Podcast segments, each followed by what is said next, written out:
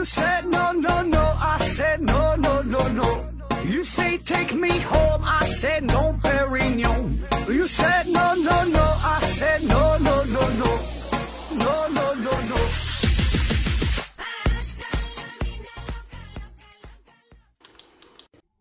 拼命探索，不计后果。欢迎您收听《思考盒子》，还是先上硬广。欢迎大家继续参与抽奖活动，奖品呢分别是由丁博士公司提供的有机活性炭和美人茶公司提供的茶叶。但是这期节目啊有点特殊，就是这期抽奖活动只针对于那些曾经参加过抽奖活动，同时又没有中奖的听友，算是一场福利局。所以呢，以前中过奖的朋友你就别来了，您来了我也不会给你发中奖号码的，咱这都有记录。呃，另外呢，就是对于第一次听咱们的这个听众，第一次关注咱们的这个朋友，第一次想参加抽奖活动的朋友，哎，这期呢你就暂时先休息一下。当然了，也欢迎大家继续帮咱们做做宣传，哎，这这个这个是欢迎的，嗯，也不知道有没有啥用哈，瞎整吧。开启一个全新的系列，聊聊数学，呃，主要呢是与几何有关的话题，感觉挺长时间没聊数学了，还真就有点挺想念的。那先问大家这么一个小问题。说呀，英国的海岸线有多长呢？乍一听这个问题啊，我想绝大多数的朋友呢都不知道确切的数值，感觉呢这好像并不是一个纯纯的数学问题，呃，而更像是一个地理方面的知识。如果地理知识储备的足够丰富的话，那么呢应该能够记住这个标准答案。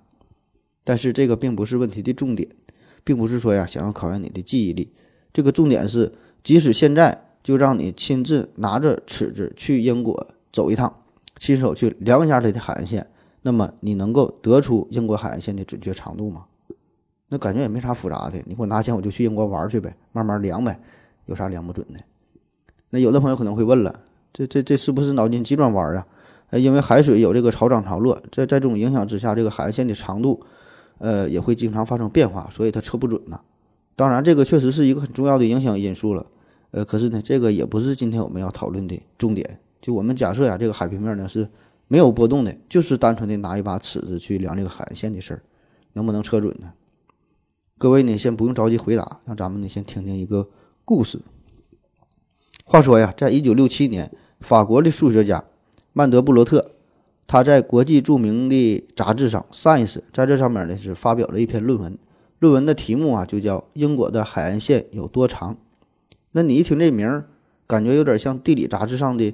旅游推广或者是一个初中生办的一个专栏，一个科普小专栏，但是就是这么一个题目看起来不太严肃的论文，却掀起了数学史上的一次大变革。那这篇论文呐，就经经过一顿热烈的讨论，最后呢给出个答案，说这个英国的海岸线根本就没有一个准确的长度，或者说英国海岸线到底有多有多长，这个完全取决于测量时所使用的尺子，而并不是海岸线本身。那为啥这么说？你想想啊，这个海岸线它长得是啥样呢？由于常年海水海水的冲击，加上陆地不规则的变迁，它保证是曲曲折折、七拐八弯的。这样呢，就是形成了大小不一的海湾。这不管哪个国家的海岸线，你仔细一看，保证它都是曲线，不可能像新买的一个电冰箱一样，长宽高一量，这个大小就一目了然了。所以在这个实际的测量当中啊，如果我们用一把大号的尺子，就是比如说吧，就我们以这个千米作为一个基本单位的话，那么几米、几十米、几百米这些小的弯曲，这部分海湾就会被完全忽略掉了。那如果我们用一把这个小点的尺子，就是以米作为单位，那结果呢，上面那些被忽略的弯曲的部分呢，就要被计算在在内了。这就比大尺子量出来的结果呢要长出一部分。但是呢，比米级别小的厘米。微米这样级别的弯曲，你就可以想象成只是一块呃小石块的凸起，那么这个时候呢，同样也会被忽略掉。那进一步的，如果我们使用的是微米级别的尺子，甚至是纳米级别的尺子，那不难看出，随着这个测量单位不断的减小，被记录的弯曲就会越来越多，所以测出的这个海岸线的长度自然的也就会越来越长。所以说，这个英国海岸线的长度是一个。呃，没法精准测量的问题，它不只是英国啊，哪个国家都一样，这个长度都是不确定的。那这事儿啊，听起来是有点诡辩的味道，但是仔细想一想，还真就是这么回事儿。用这个曼德布罗特他自己的话说，他说，若用卫星在天上进行观察的办法，那你一定会得出比较短的海岸线长度。反过来，让这个蜗牛爬过每一个石子，那么这条海岸线必然呢会长得惊人。那更进一步的，我们可以这样设想：如果真的用分子、原子级别的尺度作为测量单位，那么呢就会得出的，得就会得出一串这个天文数字的长度。那具体是多少，我们不知道，而且呢也没有什么实际意义。但是呢，这个不妨碍给我们带来一些数学上的思考，就是随着测量单位变得无穷小时，海岸线的长度会变得无穷大。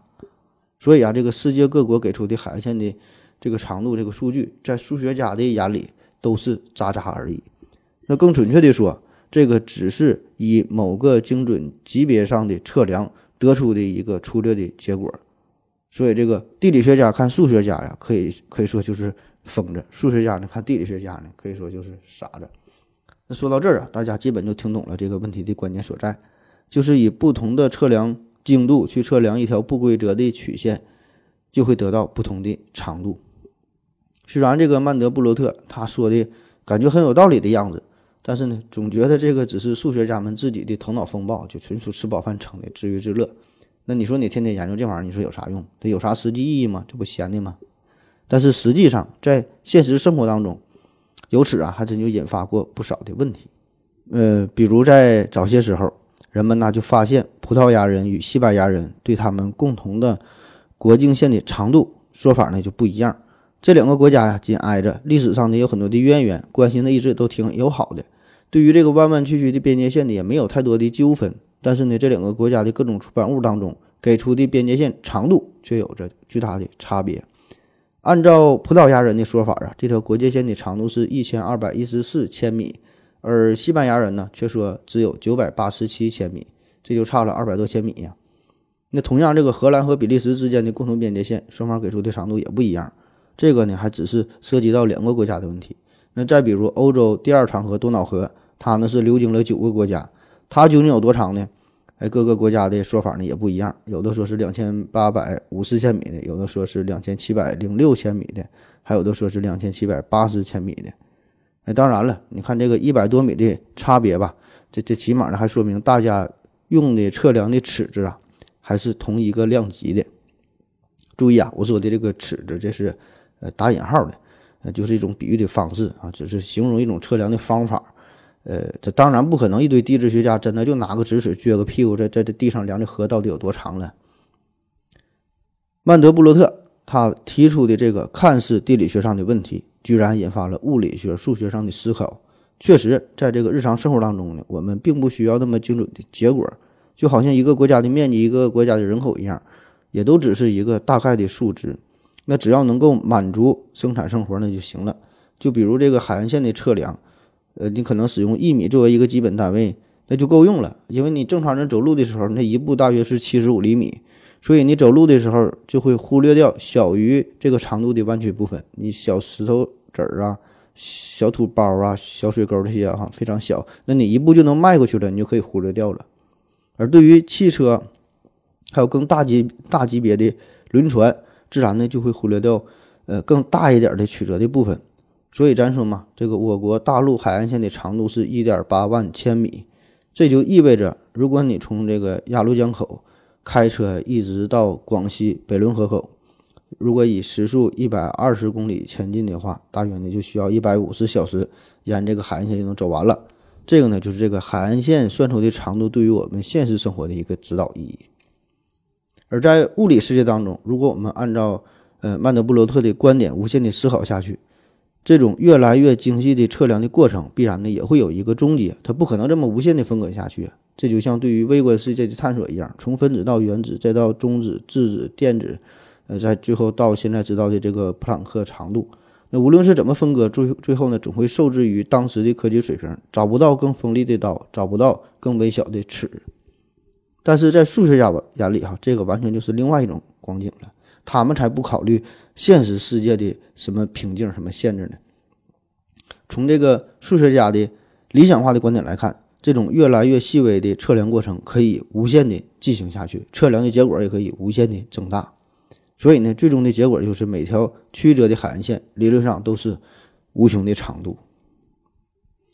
曼德布罗特他呢就是用这样一个非常通俗的例子啊，让我们领略到了不规则曲线长度的问题，呃，也让这个问题呢就超越了地理学的范畴，也超越了数学的范畴，最终呢还是回归到数学的本质上，也就开创了几何学中一个全新的领域，就是这个分形啊。当然，这个呃曼德布罗特也绝不仅仅是单纯就考虑海岸线的长度问题，就提出了一个这么全新的理念。在此之前呢，他对前人的呃认为数学上的怪物啊，比如说康托尔三分极、皮亚诺曲线、雪花曲线、谢尔宾斯基地毯等等这一系列问题问题呀，都是进入了进行了深入的研究，并且呢是进行了统一的处理。只是用这个海岸线呢这种说法呗，就大家比较容易接受。呃，用这种形式呢向大家做以推广和普及。哎，最终呢，它是打开了一扇崭新的分形几何大门。我要跟正南去尿尿。你要不要一起去啊？我也要去。哎，风姐，我要跟正南、阿呆一起去尿尿，你要不要一起去啊？好了，喝了口水回来，咱们继续聊。那到底什么是分形呢？这个问题呀，三两句话很难说清楚，所以啊，得用四句话才行。分形是一种具有自相似特性的现象、图形或者是物理过程。可以说，这个分形的核心呢，就是质相似性。质相似性就是截取一部分进行适当的放大，仍然可以得到与原来图形相似的图形，就相当于一个不断克隆的过程。呃，但是一个比一个小，这个呢就是不同不停的这么重复下去，这个就叫做质相似性。我给你举个例子啊，一说就能明白。比如说有一天我就真的火了，我就红了。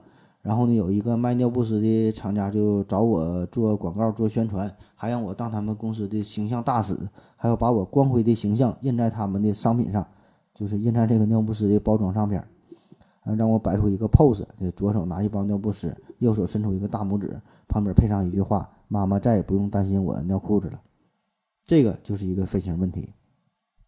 那从哪能看出分型呢？这个事儿，因为当你买了一包尿不湿，就看到这上面我的形象了，那把图中我手中拿的这包尿不湿放大之后，还会看到这上边印着一个我手中拿着尿不湿的形象。你再把这个尿不湿再放大，里边呢还有一个我，还是左手拿着一包尿不湿，右手伸出大拇指，妈妈再也不用担心我尿裤子了。那如果印刷水平足够精细，放大镜的倍数足够牛逼的话，那么理论上你就会看到无穷无尽的我。手中拿着无穷无穷无尽的尿不湿，这个就是分形的思想。那好了，从这个感性上啊，我们似乎理解了分形这个事儿，那么一些专业的问题也就迎刃而解，也就没有那么复杂了。就比如说前面说的这个数学中不有几个怪物吗？这个都是啥意思？我一说呀，你就都懂了。比如说这个康托尔三分集，这就是一个重复性的操作。具体来说呀，就是先取一段长度为一的线段，把它呢进行三等分，去掉中间那一段，这不就剩下左右两段了吗？再将剩下这两段再进行三等分，然后再各去掉中间这一段，这不就剩下更短的四段了吗？然后继续按照这种规律进行操作，三等分去中间，三等分去中间，就这么一直持续下去哈，无穷无尽的。那在这个不断分割与取舍的。这个舍弃的过程当中所形成的线段的数目必然呢会是越来越多，但是呢它的长度也会越来越短。那在极限的情况下呢，就得得到了一个离散的点极，这个点极就叫做康托尔三分极。那可能你会问了，这玩意儿有啥用啊？折腾这半天，确实对于咱们普通老百姓来说，这个真没有啥用。但是呢，我们可以领略一下数学的气质与美感。那啥叫气质与美感？你看这个东西，这个就是一个局部与整体相似的分形系统。你把任意一段拿出来进行放大，它与整体的性质它都一样。而且哈，这也让传统的几何学陷入了一场危机。那用传统的几何语言就很难描述这个过程、这个图形。你要说最后得到的这些东西，这要是点吧，哎，感觉呢这还不是传统意义上的那种没有长度的。你要说它是线段吧，最后这东西呢又被切的稀碎稀碎的，但是它的理论上吧，它又这个长度呢又是零哈，所以这个很难描述啊。而在它的这个结构上，它呢既不满足某些简单的条件，比如说是一些点的运动的轨迹，同时呢，它也不是任何简单方程的解集。所以这个呃，在曼德布罗特在他提出分形之前，康托尔三分极无异于啊，就是数学上的一个怪物了。再比如说这个雪花曲线，这啥意思？这雪花曲线哈，也叫做科赫曲线。这个呢也不难，你自己都能画出来，就画个雪花。首先呢，你在一张纸上画一个正三角形，尽量画的大一点啊，画个正三角形。然后呢，把三角形的每一条边都进行三等分，再以中间的这一段作为边向外做一个正三角形。画完之后呢，就把原来中间这一段就给擦掉了。那么经过这个第一步的处理呢，你就得到了一个六角形的一个图案，看起来呢已经有点雪花的意思了。但这个还只是第一步，接下来呢，你就要做一些。上面呃重复的这个操作了，就是把这一个边呢进行三等分，以中间那段的那个边那个哈作为边，然后呢向外做一个正三角形，一直呢这么重复下去，最后呢你就得到了一个雪花。那么这个图形就叫做科赫曲线，也叫做雪花曲线。那你要问这个玩意到底有啥用哈？同样也没有啥用，但是我们可以粗略的领略一下它的气质。它有一个很明显的特点呢。就是这个雪花啊，它的面积是有限的，但是呢，它的周长却是无限的。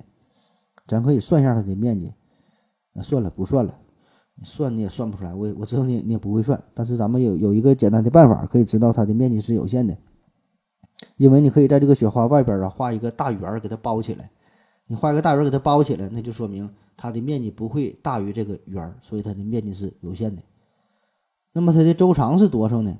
你看到这个周长，这这个操作，每重复一次上面的这个操作，就会多出一些小的三角形。这个小三角形的边长是原来的这条边的三分之一，但是呢，这个边数却是原来的四倍，所以最终的结果就是这个边长变为原来的三分之四。也就是说，你每这么操作变化一次，这个边长就比原来增加了三分之一。子子孙孙无穷匮，无穷匮也。最后呢，一定是无穷大了，这个也就说明了，我们是用一个无穷大的边界包裹着一个有限的面积，就是救活了一个篱笆厂，坑死了开发商。你说这事儿到哪说理去？所以这种曲线呢，也被当时的数学家称为病态曲线。哎，是不是就感觉这个雪花曲线和咱们前面说的英国海岸线的长度这个问题有几分相似之处了呢？就是不断的放大，就会发现无穷的细节。可是问题是哈，人家这个雪花曲线，它的这个反复迭代，这个是按照一个明确的规律进行下去的。那么这个海岸线，它的这个曲折变化是否也有着一定的规律呢？那同样带着这种想法啊，万德布罗特就这个数学家，他也进行了类似的一个实验。当时呢，他是这么操作的，这是我编的哈，他。假设海岸线起点和终点呢分别是 A 和 B，然后呢截取其中的一小段，假设是 AC，然后呢把 AC 进行放大，发现呢 AC 放大之后的这个图形和这个 AB 就极为相似。那同样在这个 AC 之间再截取一个更小的部分，比如说是 AD，然后呢再把 AD 进行放大，结果发现这个形状和 AB 和 AC 都是惊人的相似，然后可以再截取，再放大。再比较，结果都是十分的相似。那换句话说，就是任意一段海岸线，就像是整个海岸线按比例缩小的结果一样。这个呀，就简直是上帝用海水和沙石制制作的一条可可曲线。这个要是用老和尚的话说，就嗯，还真就有点这个一沙一世界，一花一天堂的味道。你也就会觉得数学、物理、大自然乃至整个宇宙啊，它们都是相通的。所以这个时候啊，也就不禁让我想起了爱因斯坦曾经有这么一句名言，说这个宇宙最不可以、最不可以理解的地方，就在于它居然是可以被理解的。早在古希腊时代，毕达哥拉斯学派有这么一句名言，说万物皆数，就他们非常重视数学嘛，想用数来解释一切，认为这个数啊就是宇宙万物的本源。那研究数学的目的呢，不仅仅是我们要使用它，更重要的呢就是。呃，用这个数学，用这个数啊，呃，来探究自然的奥秘。那同样，人们对于几何学也有着相似的迷恋与尊崇。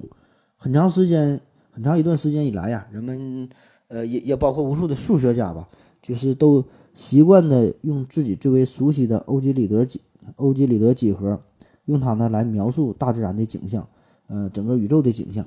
这就像咱们小学学这个简笔画画画的时候，就是会把一个复杂的图画呢进行拆分，呃，分成几个简单的小的图形。比如说你想画一只猪，那你就先画一个圆儿，这个就是猪的脑袋，然后呢再画两个小三角，这就是猪的耳朵，然后呢再点上两个小点儿，这个就是眼睛，然后呢再画一个椭圆加两个小圆圈，这个就是猪鼻子。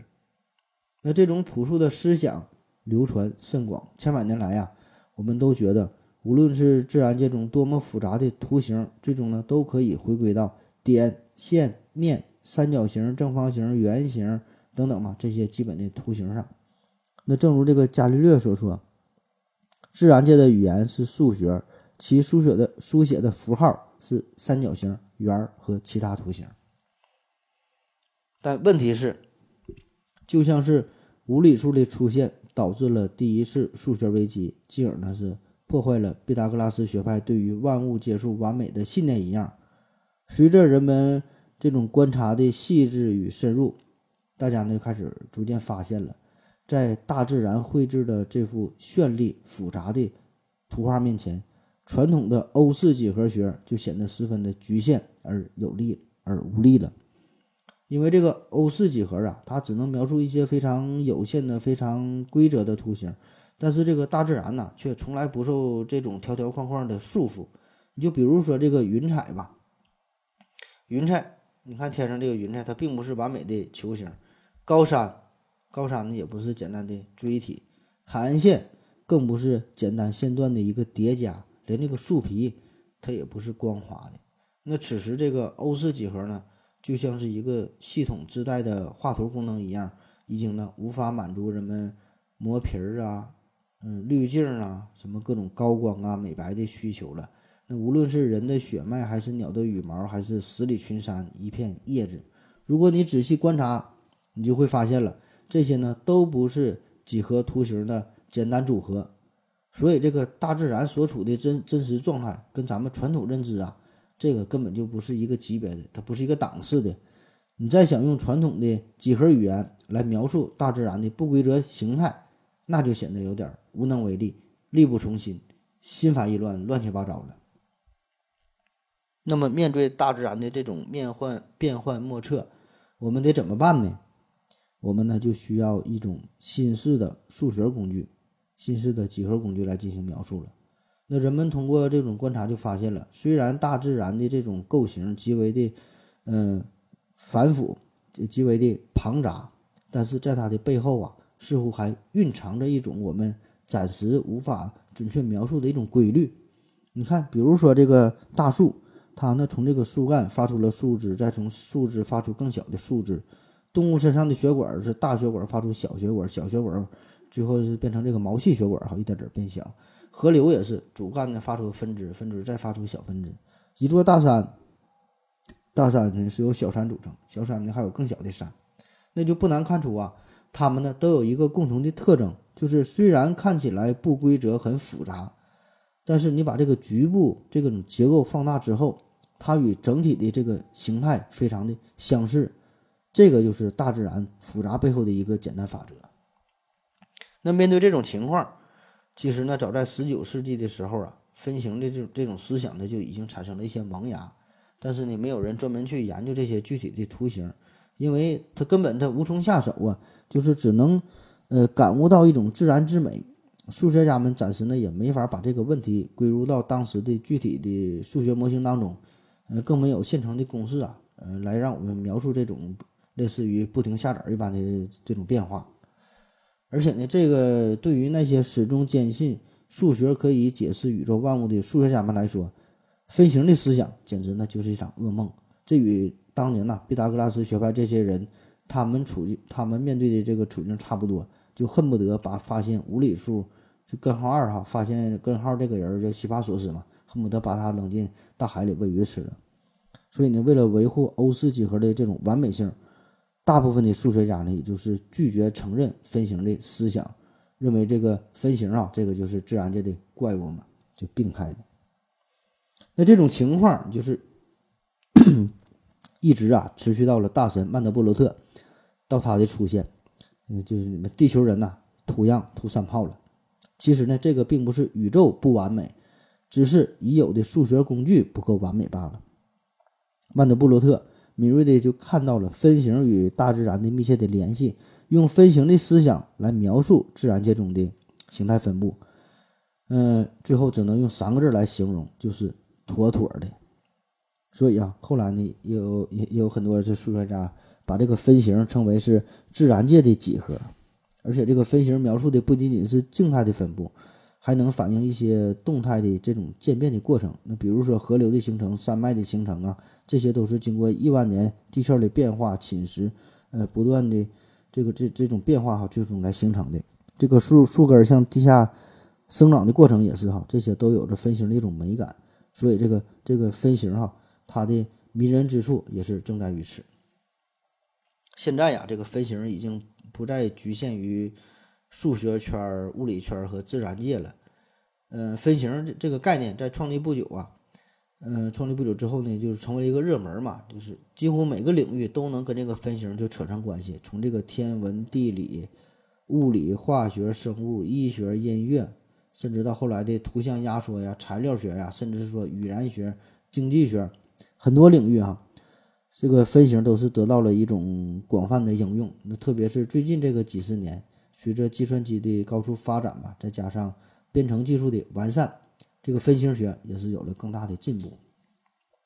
目前呢，这个分形主要是作为混沌学的一个重要分支，呃，同样的，它也是有着这种混沌的特性。就在个在这个数学上，分形呢，它的一个重要特点嘛，就是由这个自相似性，嗯，逐渐迭代生成的。所以呢，这不同的初始值通过不断的迭代变化之后，就会呢产生巨大的差异。嗯，所以从这里边呢也可以看到，就是混沌学的影子，就是初始对于初始值啊非常的敏感。那如果有这方面专业知识的朋友，如果你感兴趣的话呢，也可以用一些相关的软件进行呃一些绘图，就是飞行的图案呢。我估计这个您比我明白哈，您都是专家了。就通过这个细微的改变。输入参数初始初始值哈最终呢你会得到完全不同的非常炫酷的图案。从中呢你也可以更加深刻的体验到分型的魅力。好了咱们再歇一会儿。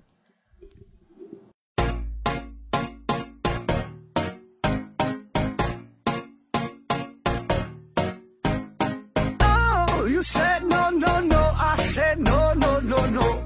You say take me home i said no no no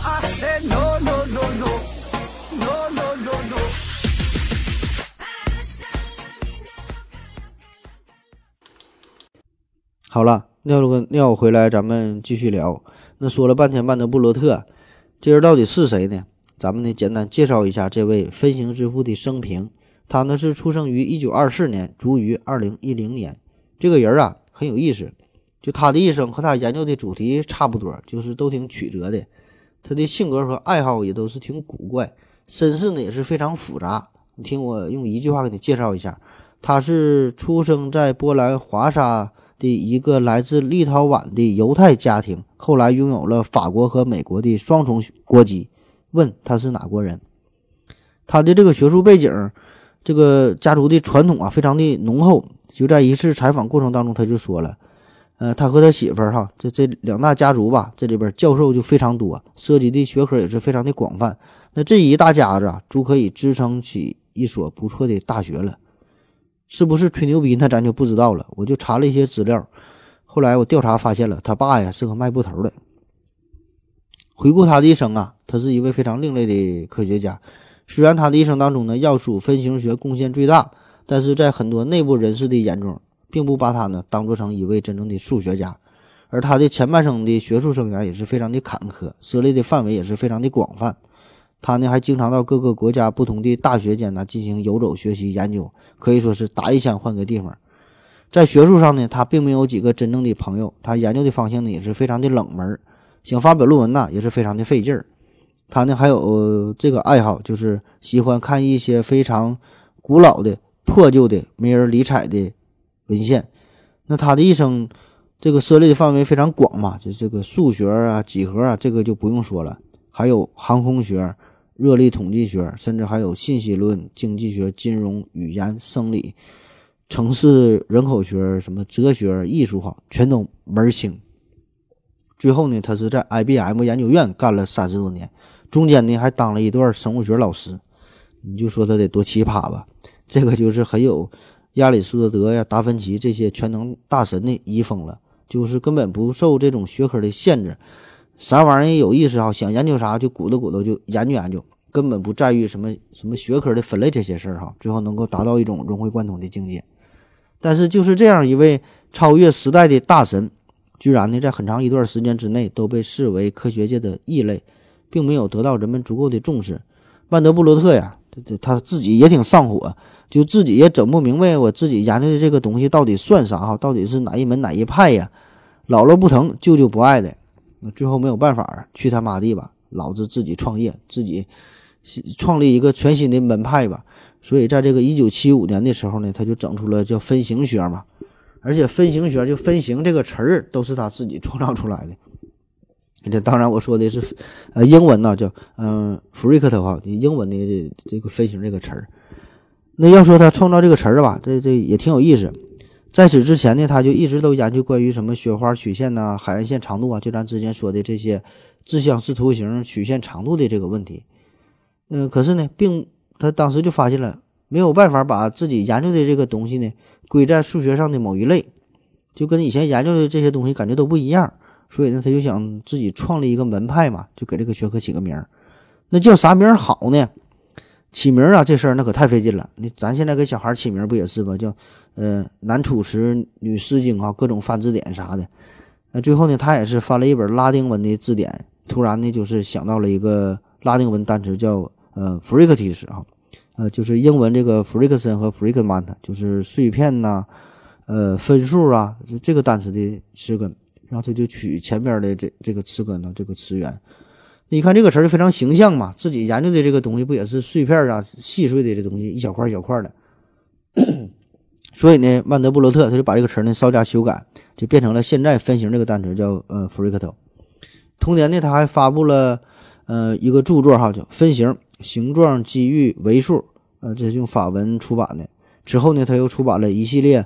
可以说是奠定分形学的著作，终成一代分形之父。那成名之后，马上各种头衔、各种荣誉，那就纷至沓来。这咱就不必细说了哈，每个人都是这样，出名了你就咋都牛逼，咋都好使了。曼德布罗特他就曾经说过，这个柏拉图啊，称人类的感知包括轻重、大小、冷热、颜色、呃音调、粗糙度。那这几方面，除了粗糙度之外，对其他各种感知的研究都曾经掀起过物理学的新篇章，而这个分形学恰恰呢就是补上了粗糙度这个缺失的一环。所以说呀，古人撑不起我。其实曼德布罗特关于这个英国海岸线长度的这个问题的研究啊，也并非完全是他的原创。最初呢。呃，他是在英国数学家查理逊哈，在他的遗稿当中呢，发现了一篇鲜为人知、极为晦涩难懂的论文。但是呢，这个查理逊呢，他还没有对这个问题进行深入的研究，就离开人世了。所以呢，他的这些论文呢，也就静静地躺在了昏暗的角落里，直到曼德布罗特独具慧眼，擦去了岁月的灰尘，将它们重新翻开，并赋予了全新的生命意义。这个也就成为了曼德布罗特一个思想上的重要的转折点，嗯，是他呢最终把这个一个世纪以来吧，被传统数学界视为病态的怪物的这个数学对象，统一到一个崭新的几何体系当中，让这个呃一门全新的数学分支，就这个分形几何呀，跻身于现代数学之林。那好了，咱说了这么半天这个分形这个事儿，嗯，既然说到分形啊。呃，听众朋友里边保证有专业专业的人士哈。你说到分型，你就不得不提分数维度这个概念。你不说这个就太丢人了。这个分数维度这玩意儿到底是啥吧？这个很难说清楚哈。分数维度特别是咱们这一档音频栏目哈，就没法没办法直观的做一些图形，没法画图，没法给你表达清楚。而且呢，最主要的原因吧，就是这个本身我也没整明白，但是没整明白我也得编下去啊，不能退嘛。你就像到了四川，爱不爱吃辣的，你你得整整点火锅。你到了泰国，爱不爱看，不管喜欢男的喜欢女的，你也都得看看人妖哈，必须得说说这个分数维度，分数维度。我们都知道啊，这维度一维就是一根线儿，二二维呢就是一个面儿，三维呢就是咱们生活的这个立体的空间。那至于更高维的五六七八九十维哈，虽然咱们不能真正的理解，但是咱们起码咱听过的这些维度好像都是整数的维度哈。那么这个维度能不能分哈？三分之二维哈，零点六八维。答案是能。豪斯道夫就说了，这个太能了。我们感性的体验一下啥叫分数维度。想计算海岸线的长度，直觉告诉我们呢，这个海岸线的长度虽然很曲折，但是呢，它是一根线儿。这个呢是一个一维层次上的问题，但是啊，这个并不是一个正经的一维问题，因为每当我们把曲线放大之后，就可以出现更多的细节，它呢就会变得更长。这个和传统的一些几何图形就不一样。你想想，传统的几何图案，不管它多么的复杂，那当我们把它放大、放大到足够的倍数之后，它呢总会有一个极限，我们呢总能测量出它确切的一个长度。感觉这个海岸线呢，这条曲线呢，它就像一个肿瘤一样，它在疯狂的增长着，在拼命的往其他方向呢进行拓展运动。那我们又知道，这个点运动呢成线，线动成面，面动成体嘛。这个维度的扩展呢，其实就是一个低维的形态向其他维度一个运动哈所产生的。但是这个海岸线它呢似乎也在努力的增加，就不断的放大，想要成为一个面儿，最终呢又没能成功。那结果呢，只是让自己在这个长度上不停的增长，始终呢没能成为一个面积哈，没能成为二维。那从这个数学家豪斯道夫从他的观点来看。这个空间它是连续变化的，那么空间的维度呢也是连续变化的。也就是说呀，空间的维度不只是咱们常知道的一维、二维、三维哈，不仅是整数，它呢也可以是分数。那举一个十分不恰当的例子，就是并不是只有鸡和蛋这两种状态，有一种东西呢叫做毛蛋。这个呢虽然我们平时不经常看到，但是确确确确实实存在这么一种中间状态，维度呢也是如此。那怎么才能把这个分数维度给你说明白呢？怎么也说不明白。咱们可以想象一下啊，首先呢，你画一个最简单的一维的图案，就是画一条线段，然后啊，根据自相似的要求，把这条线段呢分成两份儿，就得到了两条和原来相似的，但是呢短一些的线段。这个很简单哈。那如果是分分成三份儿哈，平均分成三份儿，就得到了三条与来与原来相似的，但是更短一些的线段。你感觉这就是废话，毫无难度。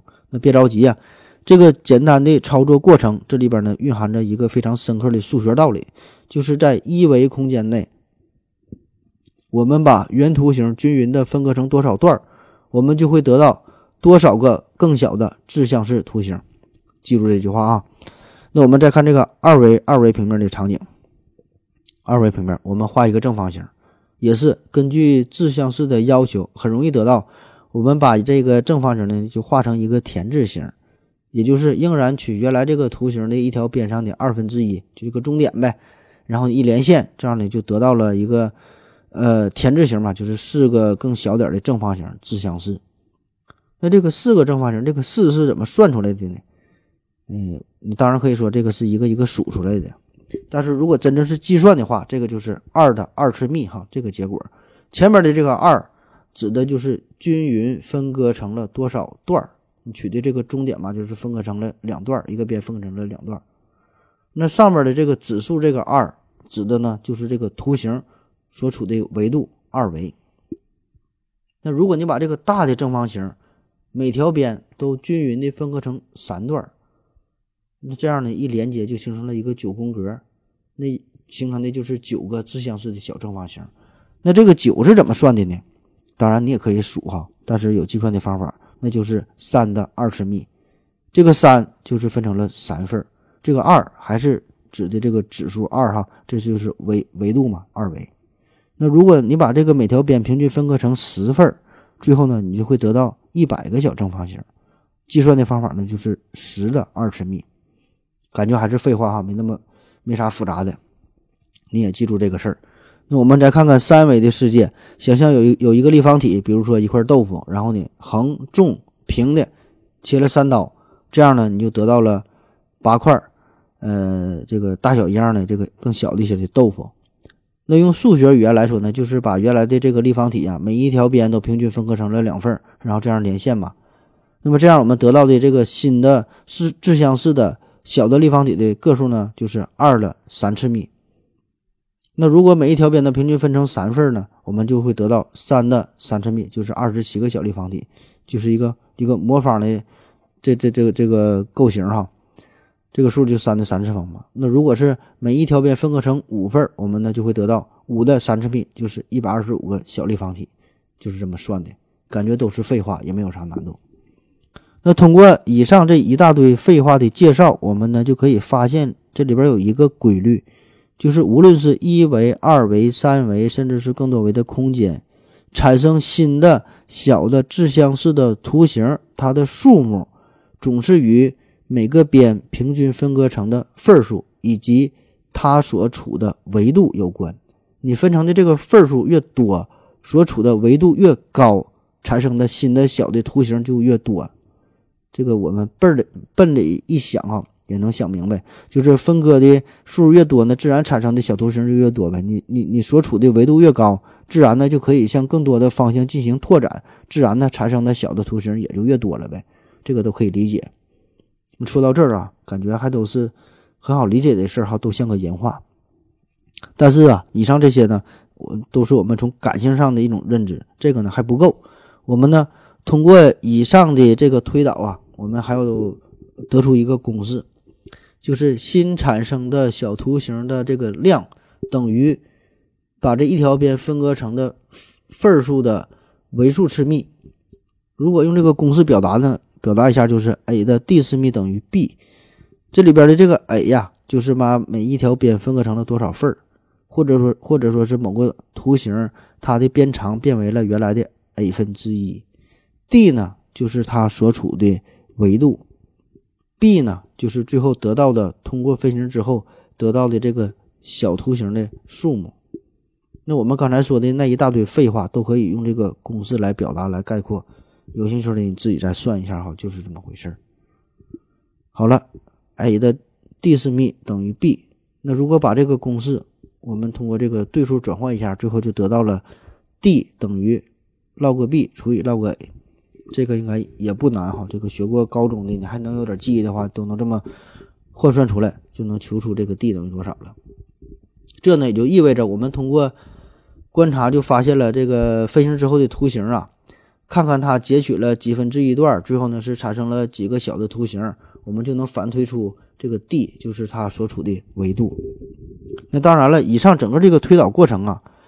嗯，可以说完全是我们凭借着一种经验吧得到的结果。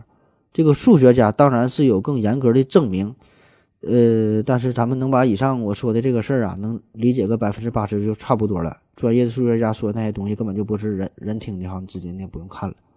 那从这个公式我们就可以看出来，这个 d 它既可以是整数，也可以是分数，而且还很可能是个分数。你说两个落过的东西进行相除，它能那么正好就得出一个整数吗？那虽然我们平时并没有接触过一点六维呀、二点八维呀、根号几维的东西，但是哈，现在呢，就请大家排除主观上的本能的感觉，排除这种偏见，放飞自己的思想，计算一下这个维度，就通过这个公式。那我跟你说两个例子啊，一说我估计你就能明白。第一个例子啊，咱就之前不说有这么几个数学上的怪物嘛，说这么个怪物叫谢尔宾斯基三角。谢尔宾斯基三角它是怎么生成的呢？咱们先画一个等边三角形，当然其他三角形也行，只不过这个等边三角形非常容易理解，咱就画一个等边三角形吧。第一步画一个等边三角形，第二步连接三角形三条边的中点。那这样一画上，就是把原来的三角形分成了四个小的，呃，等边三角形了哈。第三步，用剪刀剪掉中间的这个小三角形，这个时候就是剩下了，呃，外边的这个三个小三角形呗。第四步就是对剩下的这个三个小三角形重复以上的操作，无限的重复下去，一直这么剪。这个呢，最后得到的图形就是就叫这个谢尔宾斯基三角。那么这个谢尔宾斯基三角它的维度是多少呢？不用懵逼哈，咱们不有公式吗？用这公式算一下，维度等于 log b 除以 log a。那在这个操作过程中，是在原来的一条边上。取中点，也就是把原来的这一条线段分成两段了嘛，所以这个公式中的 a 它呢就等于二，分成两份就是二呗，对不？那再看看新产生了多少个小的自相似的图形呢？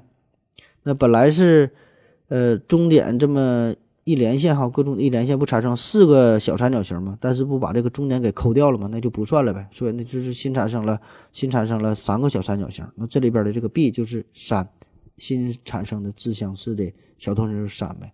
那维度就是 log 三除以 log 二，用计算器一算就是大约等于一点五八五。再算一个怪物，叫门格海绵，看看它的维度是多少。那这先说说这个门格海绵它是怎么生成的。第一步呢，画一个正方体，呃，就是可以想象一块一块豆腐啊，画一个这个立方体。第二步呢，把这个立方体的每一面啊分成九个正方形。也就是说，把这个正方体呢变成二十七个小的正方体，就和这个魔方一样，就豆腐呢切成了魔方。第三步呢是把每一面中间的这个小正方体给抠掉，再把最中心的这个立方体呢也抠掉。那你想想，它有六个面啊，抠掉了六个立方体，中间的那也也给抠掉了，就是抠掉了七个立方体。这时候呢，它就剩剩下了二十个小的立方体。这可能不太好画呀，但是呃很容易在脑脑中你想象出这个画面哈，豆腐变成魔方，魔方呢再往下抠这个小块，抠出了七个。第四步就是对以上剩下的这些小立方体呢重复这些步骤，再往下抠。对于每个小立方体都是如此，先是分割，然后往下抠，最后得到的这个玩意儿就是说门格海绵。那么它的维度怎么算呢？你看哈。嗯，先把是每一条边这个线段不分成了三段嘛，那么这个就相当于 a 就等于三呗。那是新生成了多少个小立方体呢？本来是生成二十七个，然后呢抠掉了六个边的六个面，六个面里边的每每一个抠六个，中间抠一个就抠了七个，最后呢剩下了二十个。所以新产生的，嗯，这个数呢就是就是二十嘛，新产生的。呃，自相似的哈，二十，然后这个维度的计算就是 log 二十除以 log 三，嗯，大约就是等于二点七。这个蒙哥海绵就是处于二点七维的。那有兴趣的朋友啊，可以自己算一算一算谢尔宾斯基地毯的维度。这个和这个谢尔宾斯基三角呢有很多相似之处哈。它产生的法则是这样的，就是先画一个正方形。画一个正方形，然后呢，也是给它分割成一个九宫格，就是变成了九个小的正方体。然后呢，去掉中心中心的这个小正方形，然后再对剩下的这些小正方形呢，重复以上的操作，就是分割分割成九宫格，然后抠掉中心的，分割成九宫格，抠掉中心的。这个也可以看作是就之前说的门格海绵的其中的一个面儿。最后剩下来这个东西就叫就叫做谢尔宾斯基地毯。你算一下哈，看它的维度是多少，精确到小数点后两位就行。有兴趣的朋友可以计算一下，然后在节目下方留言。那好了，再考虑另外一个问题：当画一根线的时候啊，画一个线段的时候，如果你用零维的点来测量这个线段的话，那么这条线段呢就会是无穷长啊，因为这个线段中包括无穷多个点呢。那如果用一个平面来测量一根线的长度，那么这个线段呢，它的结果就是零，因为这个线段当中呢不可能包含着平面。咱们小时候也都学过，这个单位很重要啊，单位得对应上，这时候测量才有意义。那对于一根一条线来说，只有用和它处于同维度的更小的线段测量，这才行，才有意义嘛。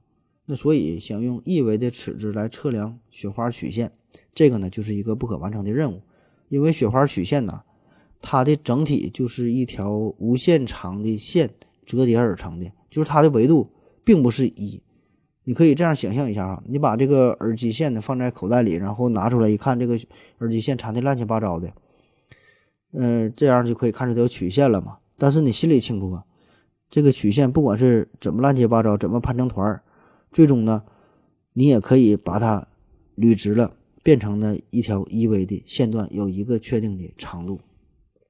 但是问题啊，如果你这个耳机是一个雪花曲线制成的话，那么无论你多有耐心，最终呢，你也不可能把它完全捋直了，因为它这个上面的弯折点呢，这个是没完没了的，这个无穷多个。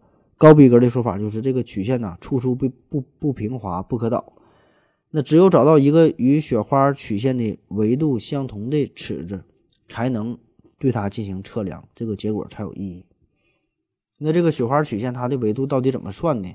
这个就是今天最值钱的地方了，你可听好了，雪花曲线。看看雪花曲线它是怎么生成的呢？我们可以随便取它其中的一段进行放大，一看就能明白了。它每迭代变换一次，生成一个新的图形，就是把原来的这个线段进行三等分，然后向外突出，织出了一个呃正三角形，然后抹去了中间这一段，结果呢就是变成了四个一样长的更小的线段。所以这里边的 a 哈就是分段嘛，分了几段，这个 a 就是分了三段，a 就等于三。那看新产新产生的。这个相似图形是几个呢？新产生了四段这个小的线段，所以 b 就等于四。那最后经过计算，雪花曲线的维度就是 log 四除以 log 三，大约呢就等于一点二六。这个就是雪花曲线的维度。好了，今天的节目就是这样。至于英国海岸线的长度，你自己算去吧。万物皆数，自然呢变几何。嗯，这句话吧，我觉得仍然没有过时。只不过呢，这里边说的数和几何呢，显然要比它原始的意义涵盖的内容呢更加广广泛了。从这个海岸线问题研究出了自相似的问题，然后呢，又利用这个分数维度去定义海岸线的曲线，进一步呢，又是开发出了分形这一个全新的数学领域。那么这段数学中奇幻的故事啊，就让我们深深地感受到了数学的魅力。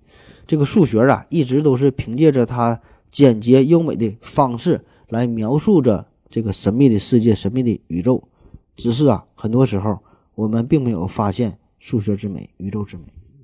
感谢您的收听，谢谢大家，再见。